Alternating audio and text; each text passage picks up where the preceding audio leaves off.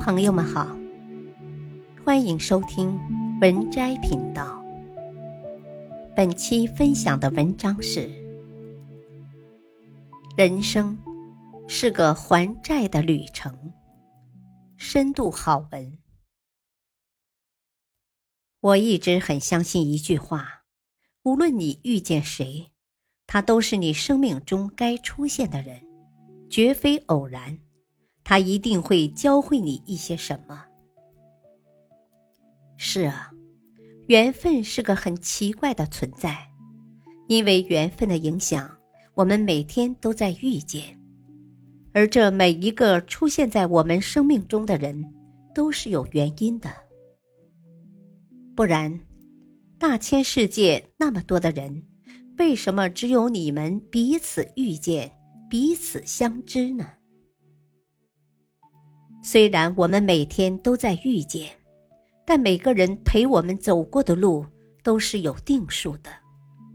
毕竟，生命就是这样的，因缘而聚，缘尽而散。缘分天定，所以相遇，便是相欠，即是相见，就该偿还。所以。不必抱怨生命中的每一次相遇，心怀感恩，珍惜相伴走过的每一段路，不负不欠，如此便好。一，若不相欠，怎会相见？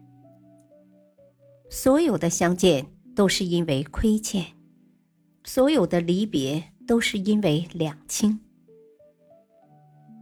缘分有深有浅，所以我们的相遇有长有短，不必纠结于相遇的短暂或漫长。欠得多，便相伴的久一些；欠得少，还完了也就散了。若没姻缘，擦身而过也不会回头相望；若有姻缘，跋山涉水也要相见。一切皆为定数，皆是宿命，无法更改，也不必改变。国外有一对伴侣，先生叫森文，妻子叫海蒂，他们两人有个很奇妙的机遇。七年前，当时海蒂新租了一个房子，森文刚刚好是上一个租客。交接时，他常向他请教一些电器用法的问题，加上两人又碰巧同一所学校，一来二去，也就慢慢的就相识相爱，乃至结婚了。有一次，海蒂回到娘家的阁楼去找照片，意外的发现小时候自己竟然和森文合过影。原来。两人很久以前就遇到过，甚至还是儿时一段时间的玩伴。七年前才认识的人，原来十几年前就曾遇到过，而七年后的重逢，彼此都不知道，但是却能够再次被吸引，爱上对方。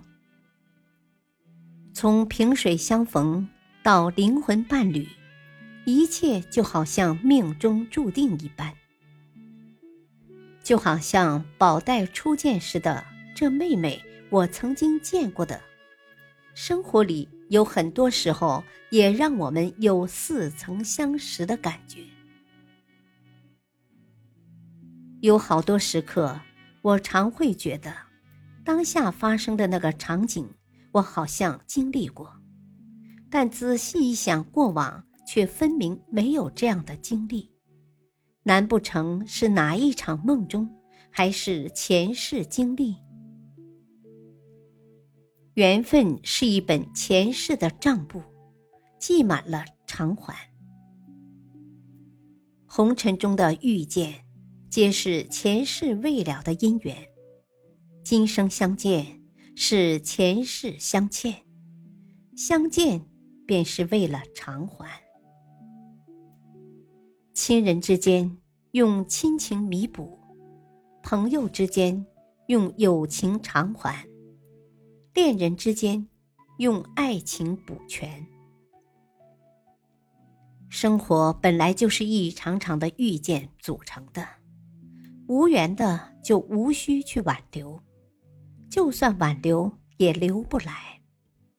有缘的要好好珍惜，毕竟债换完了，就到了离别的时刻。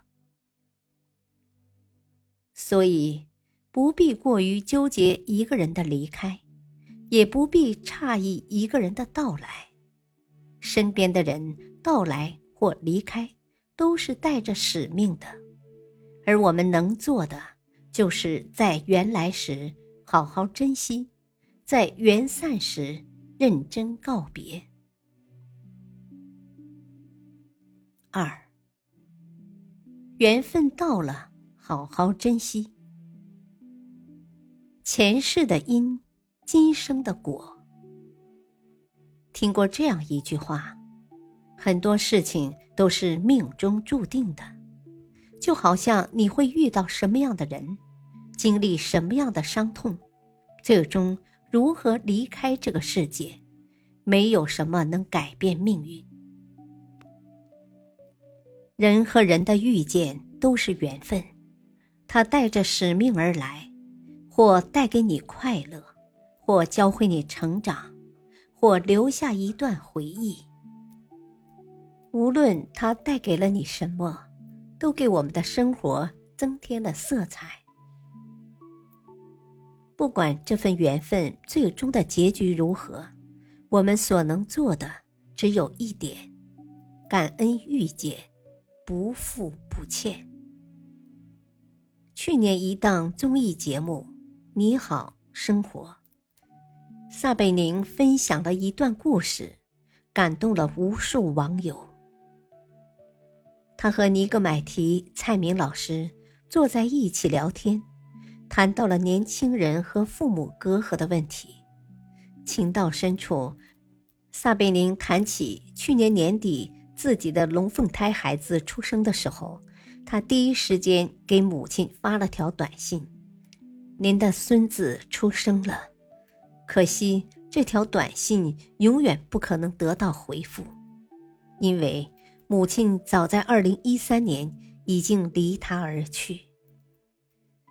有这样一段话：我们的一生会遇到八百二十六万三千五百六十三个人，会打招呼的有三万九千七百七十八人，会和三千六百一十九人熟悉。